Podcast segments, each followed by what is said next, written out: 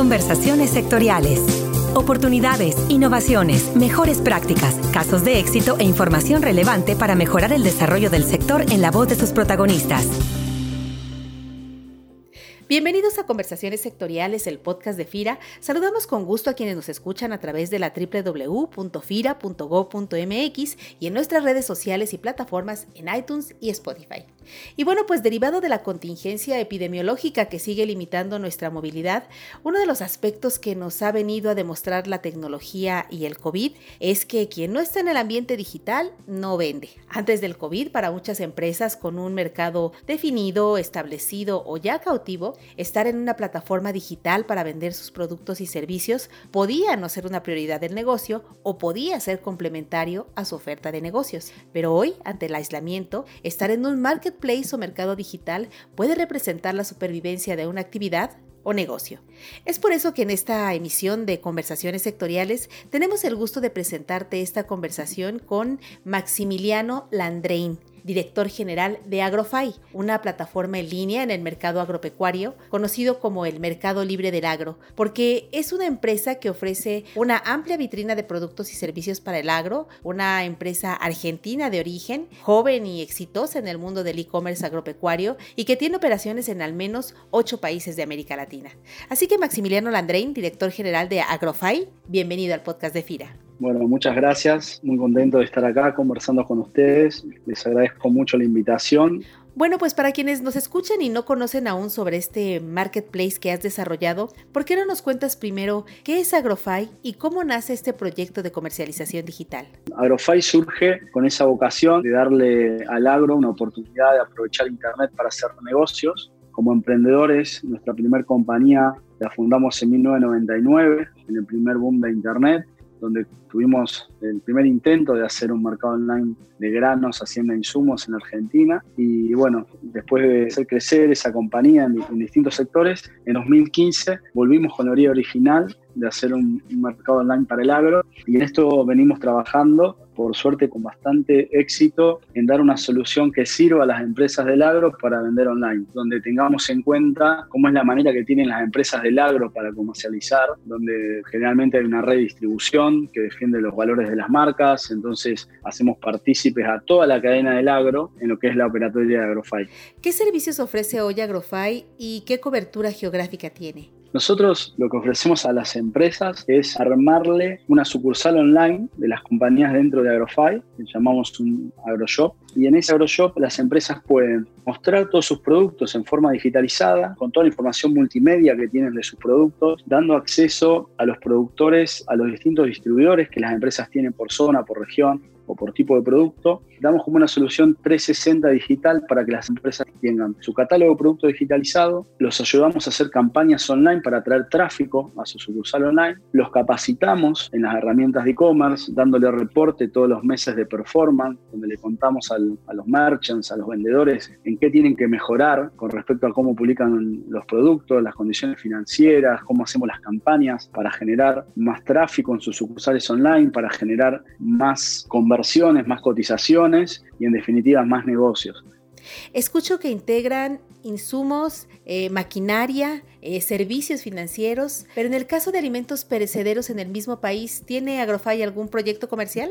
Todas las categorías en las cuales nosotros operamos, que son insumos, semillas, fertilizantes, maquinarias, vehículos, compra y venta de campos, hacienda, contratistas rurales, infraestructura, herramientas, servicios, capacitación, formación, son todas categorías que están metidas del productor puertas para adentro, no es lo que el productor necesita para producir en su campo hasta que tiene sus granos y necesita un flete para llevarlos al puerto. Pero hoy Agrofy no está metido en lo que es la comercialización de productos al consumidor final. Es una herramienta más B2B, ¿no? De relación del productor con sus proveedores. Son todas las compañías del ecosistema del agro, digamos, que soporta al productor para hacer más eficiente su producción. En todo ese canal es en el cual nosotros nos movemos pero siempre aprovechando toda la, red logística que las empresas del agro ya tienen. Y obviamente lo que hace Internet es igualar la cancha y le da la posibilidad a empresas más chicas de no necesitar tantos recursos para poder llegar a todos los productores y a los productores le da acceso a través de un, de un clic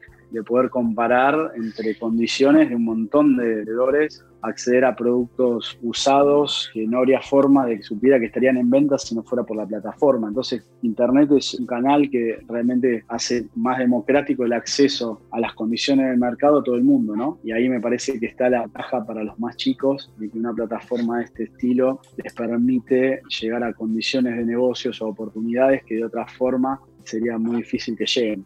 ¿Qué ventajas ofrece comercializar a través de una plataforma digital como Agrofy en lugar de desarrollar una plataforma propia? Creemos que la ventaja de un marketplace, y en este caso Agrofy, es el volumen de audiencia que nosotros tenemos. Nosotros tenemos, al tener 150 mil productos en una sola plataforma, tenemos más de 5 millones de visitas mensuales. Entonces, la ventaja principal de Agrofy es el tráfico y la audiencia que estamos generando. Pero además es la tecnología, porque al tener tanta cantidad de vendedores, más de 15.000 en 15 categorías, nosotros vamos perfeccionando la plataforma día a día, mes a mes, porque tenemos una escala muy grande. Nosotros tenemos dos modelos de negocios o de membresías. Hay una en la cual el cliente tiene un abono fijo, anual o, semestral, en el cual alineamos con el cliente qué tipo de inversión quiere hacer en marketing, cuántos distribuidores llegar a la plataforma, y, y ahí cobramos un monto fijo y le generamos a las empresas cierta cantidad de cotizaciones al mes, de negocios al mes. Y hay otro que es un modelo más transaccional en el cual la operación se puede cerrar 100% online y en ese caso sí cobramos una comisión por negocio.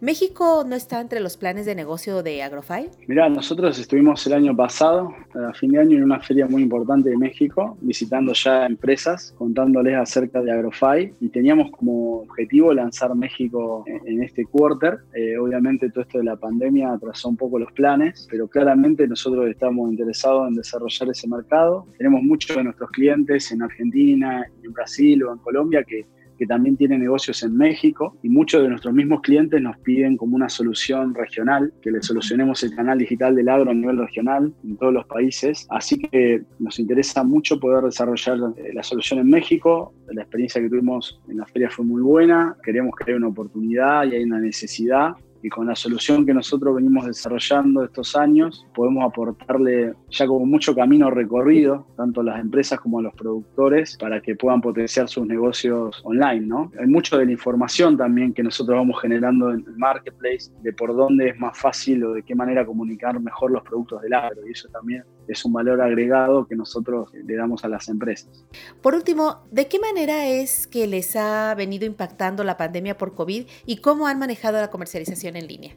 Como a todos, al principio la situación era de incertidumbre de qué iba a pasar con el negocio real del agro, los países en los cuales estamos operando. Y después de esos primeros momentos de incertidumbre, de que cada uno, los productores y, las empresas proveedoras entendieron un poco cómo, cómo iba a seguir esto, empezamos a notar como una nueva ola de conciencia de que la digitalización ahora sumaba como una funcionalidad más, ¿no? Entonces es como que lo que vimos este, este último mes fue como un incremento de demanda de las empresas del sector por algunos proyectos de e-commerce que estaban eh, para más adelante o estaban revisándose ganaron como más impulso. Y me parece que, que, eso es algo que va a venir para quedarse, el tema de que las empresas estén preparadas para trabajar en forma remota, que las empresas puedan tener un CRM en la nube, entonces todos los datos de sus clientes online, que, puedan, los vendedores puedan trabajar desde la oficina, de su casa o, de donde sea. Creo que va a hacer que los stocks, las empresas traten de llevarlo en un sistema online y lo mismo el crédito. Entonces, todos esos cambios que va a haber en las empresas van a hacer que desarrollar sobre eso soluciones de e-commerce sea más sencillo y más rápido, ¿no? Entonces, me parece que más allá del efecto económico que la pandemia va a traer y que lo va a ver en muchas categorías de la economía real, el agro tiene una oportunidad por ser un sector un poco más inelástico a este tipo de situaciones y creo que finalmente el e-commerce va a haber ganado, digamos, un poco de velocidad sobre la situación anterior a, esta situación. Bueno, pues agradecemos a Maximiliano Landrein, director general de Agrofy, por esta conversación para conocer una alternativa de negocio para productores, empresas y entidades financieras relacionadas al sector y que cobra relevancia en la multiplicidad de miles de opciones que tiene para cotizar y elegir en la compra y venta de productos de uso exclusivo en el sector alimentario. Maximiliano, muchas gracias por compartirnos tu tiempo y experiencia aquí en el podcast de FIRA. quinta-feira. No, les agradezco un montón a ustedes, un placer. Ojalá que pronto podamos estar en México charlando de los agronegocios digitales, donde es un país tan importante a nivel global en la producción de alimentos. Y como cada semana, les invitamos también a que nos retroalimenten con sus likes, comentarios y sugerencias desde las páginas de Facebook, Twitter y LinkedIn de FIRA para que nos comenten también qué tema les gustaría escuchar en el podcast. No olviden que compartiendo el podcast de FIRA en sus redes, nuestra institución cobra mayor visibilidad para llegar a quien está buscando una oportunidad de negocios con FIRA. Se despide de ustedes Cecilia Arista y en la producción Axel Escutia, deseando como siempre para todos una excelente semana de actividades. Hasta la próxima emisión. Este podcast es una producción de la Subdirección de Promoción de Productos y Servicios de FIRA.